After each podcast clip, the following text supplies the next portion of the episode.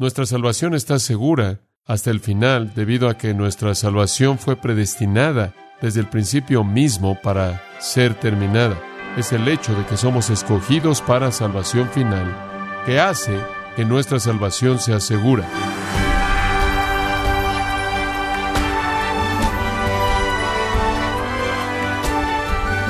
Queremos darle las gracias por acompañarnos en su programa Gracia a vosotros con el pastor John MacArthur. El apóstol Pablo enseñó que el hombre natural no percibe las cosas que son del Espíritu de Dios, porque para él son locura, y no las puede entender porque se han de discernir espiritualmente.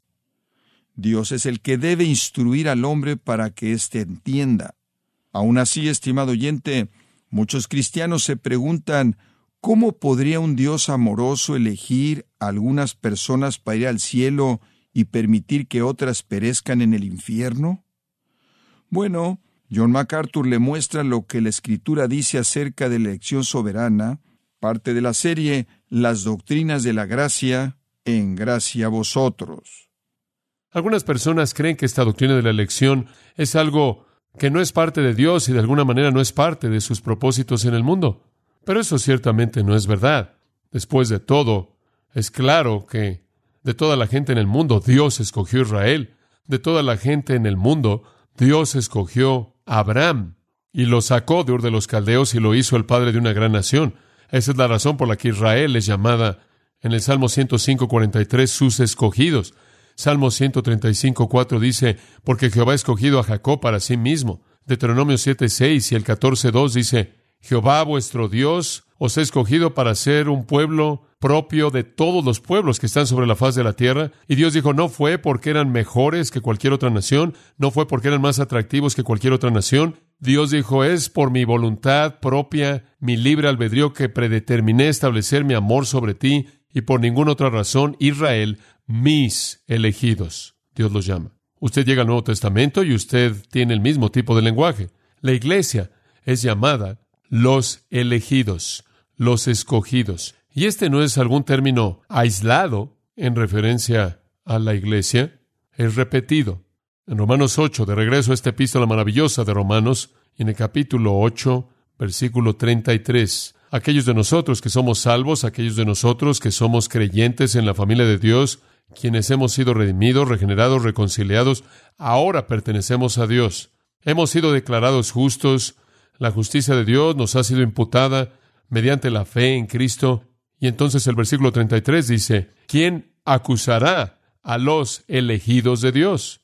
Dios es el que justifica, y si Dios declara que somos justos delante de Él, nadie puede con éxito traer una acusación en contra de sus elegidos.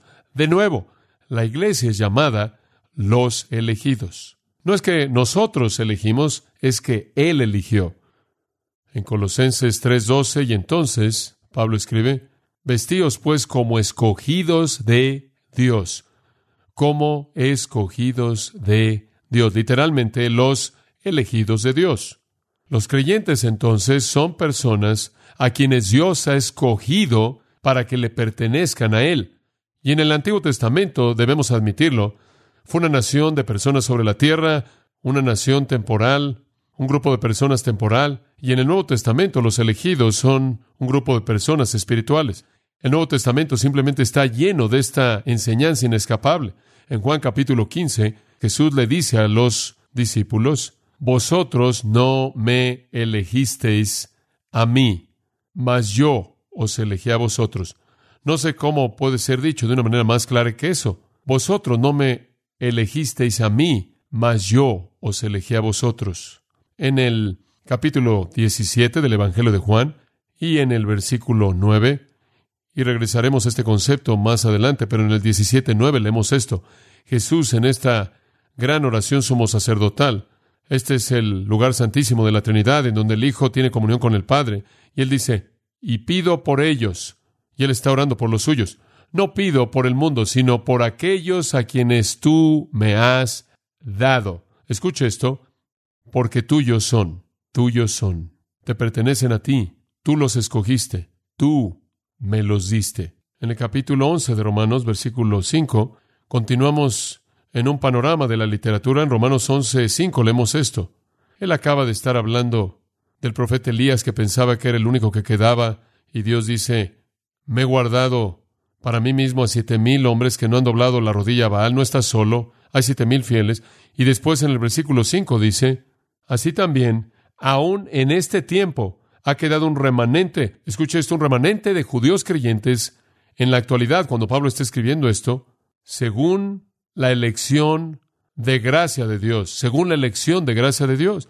En 1 Pedro 1.1, Pedro, apóstol de Jesucristo. 1 Pedro 1.1, a los expatriados. Claro, porque son creyentes y por lo tanto son extranjeros, expatriados en el mundo, dispersados en el Ponto, Galacia, Capadocia, Asia, Bitín. Escuche esto, elegidos, elegidos.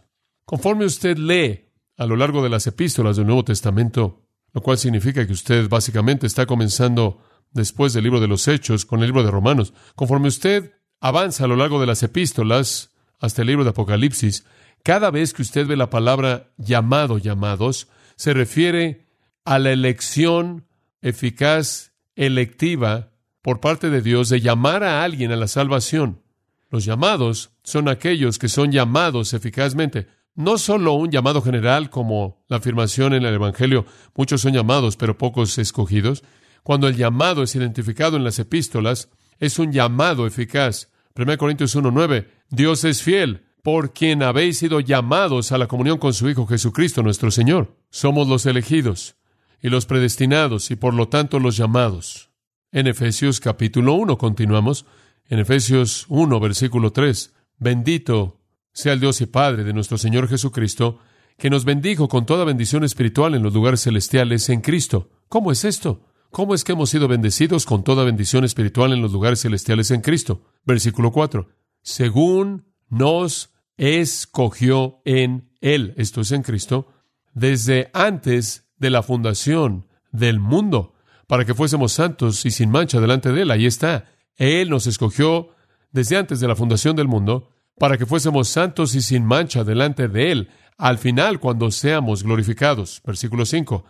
Según nos predestinó para adopción como hijos a través de Jesucristo para sí mismo. Escuche esto, según su beneplácito para alabanza de la gloria de su gracia que nos concedió gratuitamente en el amado. Todo ese lenguaje ahí dice que somos elegidos, somos elegidos para santidad final y ser irreprensibles en amor, fuimos predestinados para ser adoptados como hijos a través de Jesucristo, todo esto debido a la intención amable de la propia voluntad libre, no influenciada de Dios, para que al final toda la gloria y alabanza vaya a Él por su gracia concedida gratuitamente a nosotros.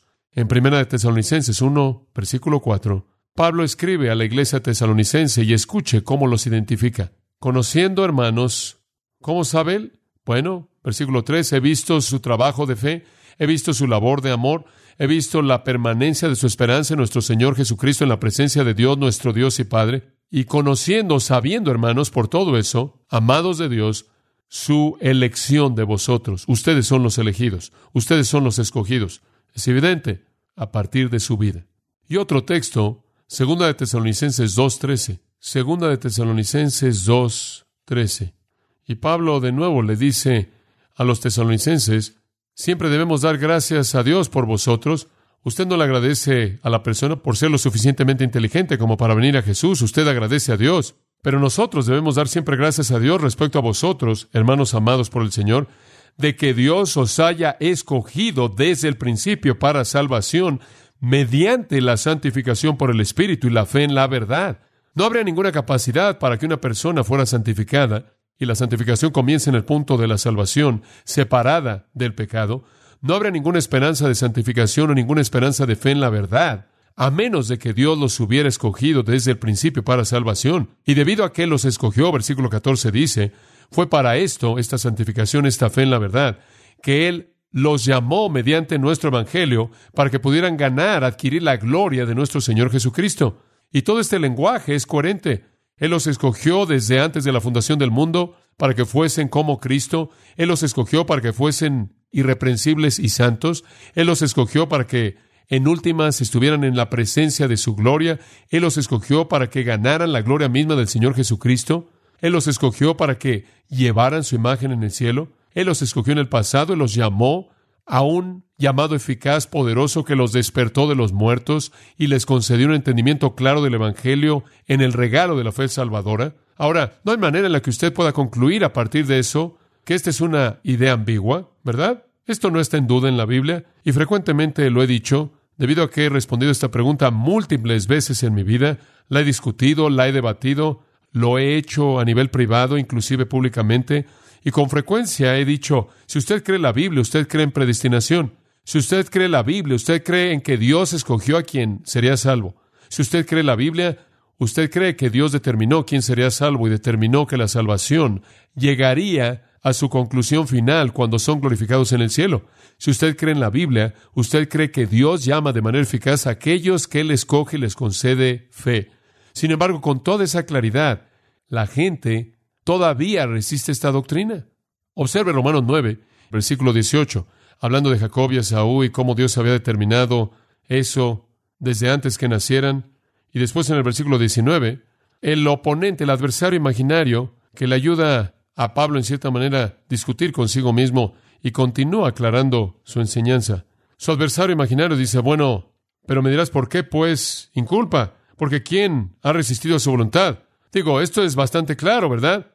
Si todo esto es determinado por decisión divina antes de que alguien nazca, si esto de que Dios va a ser misericordioso con quien Él quiera ser misericordioso, y tiene compasión de quien Él quiera tener compasión, si esto no tiene que ver con el hombre que quiere o el hombre que corre, si todo esto tiene que ver con Dios, entonces, ¿cómo puede un hombre tener la culpa? ¿Cómo puedes culparme a mí si yo no creo? ¿Cómo debo resistir su voluntad soberana y eterna? Esta es una respuesta bastante razonable, ¿no cree usted? Y este es el hueso que se le atora a la gente y se ahoga en la doctrina de la elección. Y Pablo lo esperaba. Usted va a decir, esto no es justo porque entonces no me puedes condenar al infierno. No puedes culparme a mí. ¿Cómo voy a resistir su voluntad? El versículo 20 presenta una respuesta sorprendente. Más antes, oh hombre, ¿quién eres tú para que alterques con Dios?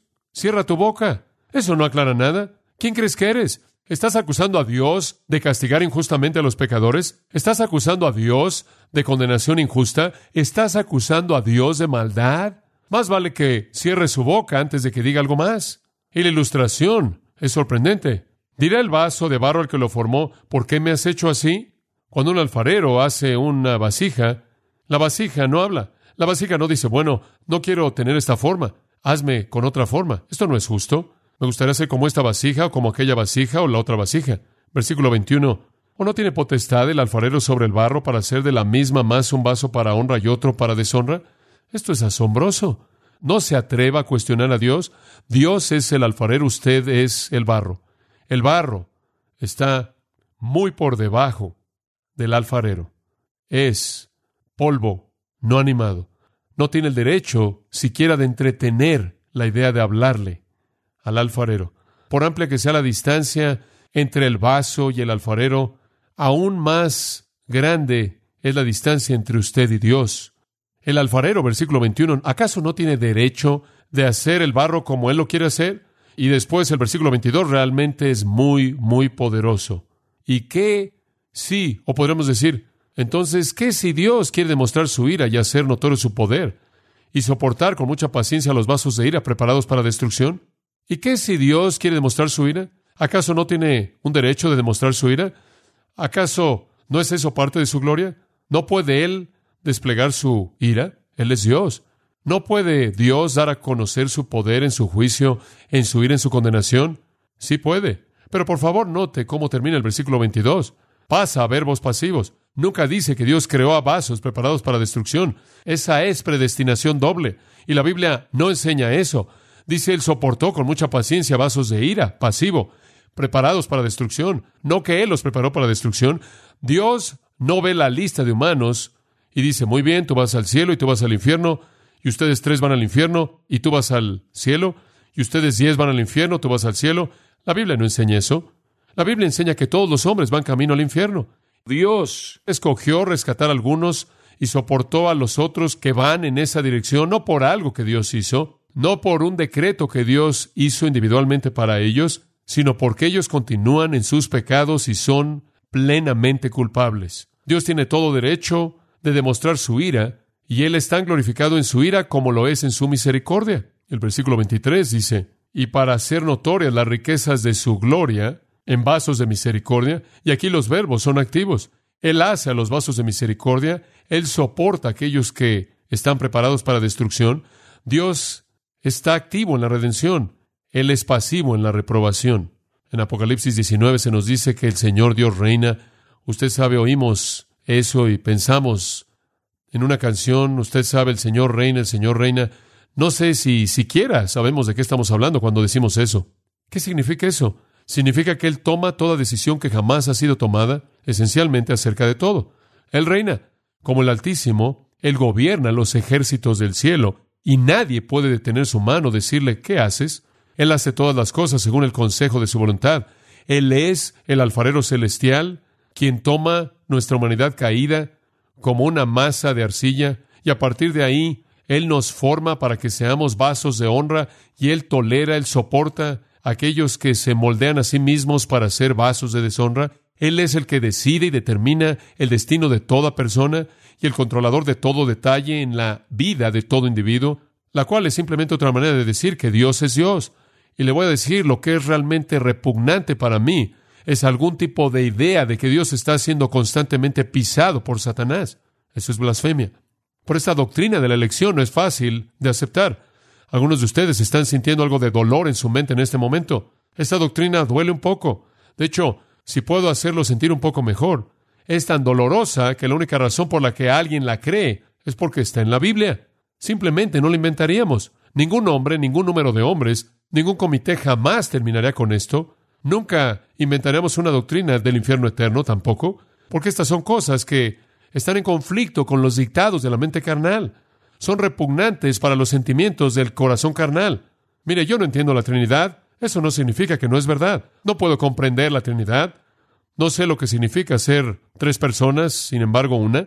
Y no puedo comprender el nacimiento virginal. Eso es incomprensible. No puedo comprender la naturaleza de Cristo, su esencia. Hay tantas cosas que no puedo entender. Hay tantas cosas que son incomprensibles para mí, pero las creo porque son reveladas en las Escrituras. Y ni siquiera me molesta que haya algo de tensión aquí. Ni siquiera me molesta el hecho de que la Biblia también dice, todo aquel que quiera, la Biblia también dice, Jesús lloró por Jerusalén y dijo, no queréis venir a mí para que tengáis vida. Dice usted, bueno, ¿qué es todo eso? Eso es simplemente decir que cualquier persona que quiera venir puede venir y toda persona que viene será recibida. Dice usted, bueno, ¿cómo encaja esto con la elección? No sé, pero ¿acaso usted no es confortado por el hecho de que no sé? Porque si mi mente fuera como la de Dios, eso sería horrendo. Hay tantas cosas que no sé.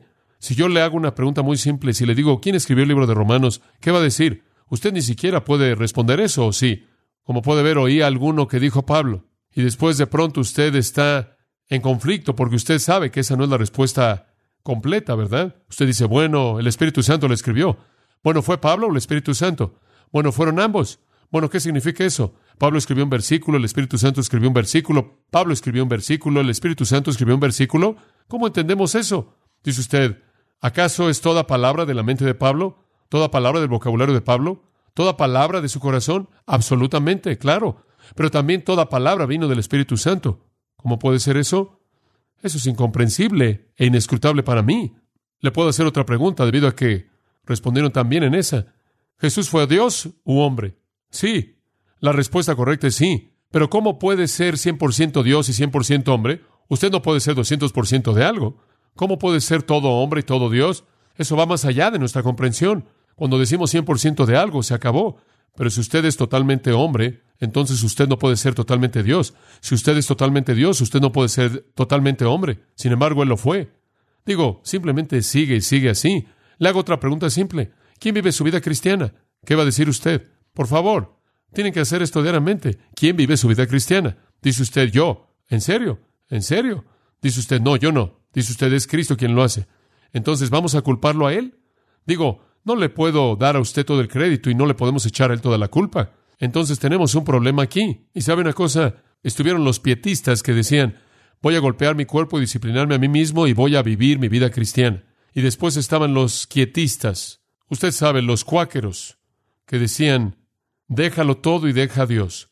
Y simplemente entraban en un modo pasivo, usted sabe. Y el movimiento de Keswick salió de eso, y la vida crucificada y todas estas perspectivas raras, quietistas. ¿Quién está viviendo su vida cristiana? Dice usted, bueno, si hay algo mal, soy yo, si hay algo bueno, es Él. Ellos dicen, es un misterio que es inconcebible. El apóstol Pablo dijo esto acerca de eso. Él dijo, con Cristo estoy juntamente crucificado, Gálatas 2.20. Mas yo vivo, pero yo no. Como puede ver, él tampoco sabía. Tiene a un John Murray dijo hace muchos años atrás que en toda doctrina importante en la Biblia hay una paradoja aparente. Hay una paradoja no resuelta que es trascendente. Y esto significa que Dios es Dios y el hecho de que hay tantas de estas en las Escrituras significa que las Escrituras no fueron escritas por hombres. Conozco editores, arreglan cosas como esa. Entonces, debido a que creemos que Jesús es Dios, no significa que no creemos que Él es hombre. Debido a que creemos que Él nació de una madre humana, no significa que no creemos que Él nació de Dios. Debido a que debemos perseverar en nuestra fe, no significa que no estamos seguros. Debido a que la Biblia fue escrita por autores humanos, no significa que no creemos que no fue escrita por el Espíritu Santo. Debido a que tenemos que disciplinarnos a nosotros mismos para vivir la vida cristiana, no significa que no creemos que no es Cristo en nosotros. Y debido a que creemos en la doctrina de la elección, no significa que no creemos en la responsabilidad humana. Estas son paradojas aparentes que no podemos resolver, pero el peligro es que usted destruye la verdad y termina con algún punto medio racionalista. Eso es peligroso. Entonces, la enseñanza inequívoca de las Escrituras es la doctrina de la elección. Inclusive el preconocimiento, la presciencia del que habla Pedro. En 1 Pedro 1.1, él dice que somos elegidos, elegidos, y después en el versículo 2, según la presencia de Dios. Dice, no, ahí está, ahí está la clave, según la presencia de Dios. Inmediatamente van a decir, ¿qué significa eso? Eso significa que Dios sabe lo que usted va a hacer, ¿verdad? Antes de que usted lo haga. Presciencia, preconocimiento. Y Dios, allá atrás, en la eternidad pasada, debido a que Él conoce todo lo que va a pasar, miró hacia adelante en la historia y dijo, ah, veo lo que va a pasar, que John MacArthur, él va a nacer en esa familia cristiana y, ajá, él va a ir al Evangelio y él va a creer el Evangelio, entonces lo voy a escoger. ¿Cree usted que eso es extraño? Eso es lo que la mayoría de los cristianos cree. Eso es lo que la mayoría de los cristianos cree y enseña. Pero eso es como previsión acerca de lo que la gente hará. Ahora, el problema con esto es que, ¿cómo es que estos pecadores muertos van a resucitarse a sí mismos para hacer esto sin la ayuda de Dios? Responda usted esa pregunta. ¿Cómo es que aquellos que son totalmente depravados, están totalmente ciegos, están totalmente muertos, van a llegar al punto en el que van a tomar esa decisión para salvación. ¿Cómo lo van a hacer? ¿Cómo van a hacer eso? No pueden hacerlo. ¿Puede el leopardo cambiar sus manchas? ¿Puede el etíope cambiar su piel? Tampoco podéis vosotros hacer bien, ustedes que son malos. ¿Cómo es que va a pasar eso? Si Dios tan solo ve quién va a tomar la decisión, entonces su elección no está basada en su propio libro albedrío, está basado en el mérito de ellos, ¿verdad? Está basado en el mérito de ellos. Los hombres buenos van a escogerme a mí y entonces yo los voy a escoger a él. Esto no tiene nada que ver con todos esos versículos que leímos. Absolutamente nada. Y por cierto, dice, somos elegidos según la presencia de Dios. Pero quiero que vea el versículo 19. Cristo. Muy bien, Cristo. Ahora escucha esto. Cristo. Porque Él fue conocido antes de la fundación del mundo. Oh, tenemos un problema. Si preconocimiento significa que Dios mira hacia adelante y ve lo que va a pasar en el versículo 2, entonces conocer desde antes debe significar lo mismo en el versículo 20, ¿verdad? Entonces eso significa que Dios vio a lo largo de la historia hacia adelante y dijo, oh, mire eso, Cristo va a dar su vida, va a entregar su vida. Bueno, si va a hacer eso, lo voy a hacer el Salvador. Digo, obviamente preconocimiento no puede significar eso, porque Jesús dijo que Él no vino para hacer su voluntad, sino la voluntad del Padre, de su Padre. Esa es la razón por la que Él es llamado Cristo, mi escogido. Dice usted, bueno, ¿qué significa preconocimiento? Es prognosis. Prognosis, obtenemos la palabra prognosis de ahí. Es usada en términos médicos. Es una decisión predeterminada. Es una decisión predeterminada. Cristo fue preconocido. Esto es, Él fue conocido por Dios en el sentido íntimo como el Salvador, el Redentor. antes de la fundación del mundo. Está hablando del tipo íntimo de conocimiento. Como dice en el Antiguo Testamento, a Israel solo he conocido.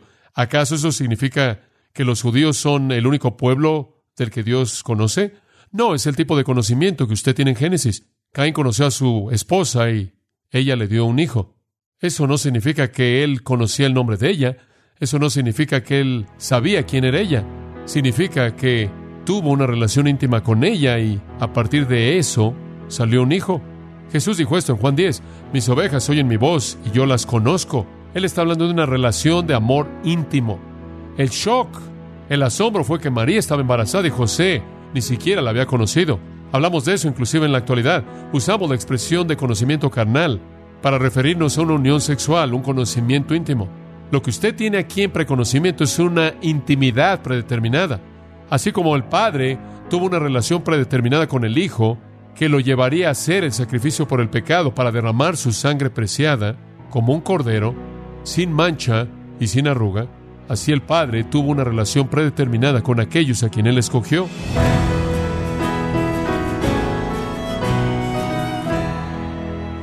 John MacArthur nos enseñó que la realidad maravillosa de la elección divina debe conducirnos a un humilde y sincero agradecimiento por su misericordia. Esto es parte de la serie Las Doctrinas de la Gracia, en gracia a vosotros. Y quiero recordarle, estimado oyente, que tenemos a su disposición el libro La verdad sobre la gracia, donde John MacArthur nos enseña que la gracia es la base de la interacción de la humanidad con Dios y nos ayuda a no fracasar y mantenernos en comunión con Él. Puede adquirirlo en nuestra página en gracia.org o en su librería cristiana más cercana. Y también quiero comentarle que puede descargar todos los sermones de esta serie Las Doctrinas de la Gracia, así como todos aquellos que he escuchado en días, semanas o meses anteriores, en gracia.org. Si tiene alguna pregunta o desea conocer más de nuestro ministerio, como son todos los libros del pastor John MacArthur en español o los sermones en CD que también usted puede adquirir, escríbanos y por favor mencione la estación de radio por medio de la cual usted nos escucha en gracia a vosotros. Es importante conocer no solo el país y ciudad de donde usted nos escucha, sino también la radio. Para quienes contactan nuestro ministerio por primera vez, pueden solicitar una copia del mensaje de promoción sin costo alguno, un mensaje por oyente únicamente. Si usted vive en los Estados Unidos o Puerto Rico, escríbanos a Gracia Vosotros, P.O. Box 4000, Panorama City, California 91412 o puede escribirnos a través del siguiente correo electrónico radio arroba Queremos agradecerle su tiempo y sintonía en nombre de John MacArthur y del personal de este organismo e invitarle para que nos acompañe en la próxima edición y así juntos continuar desatando la verdad de Dios un versículo a la vez en gracia a vosotros.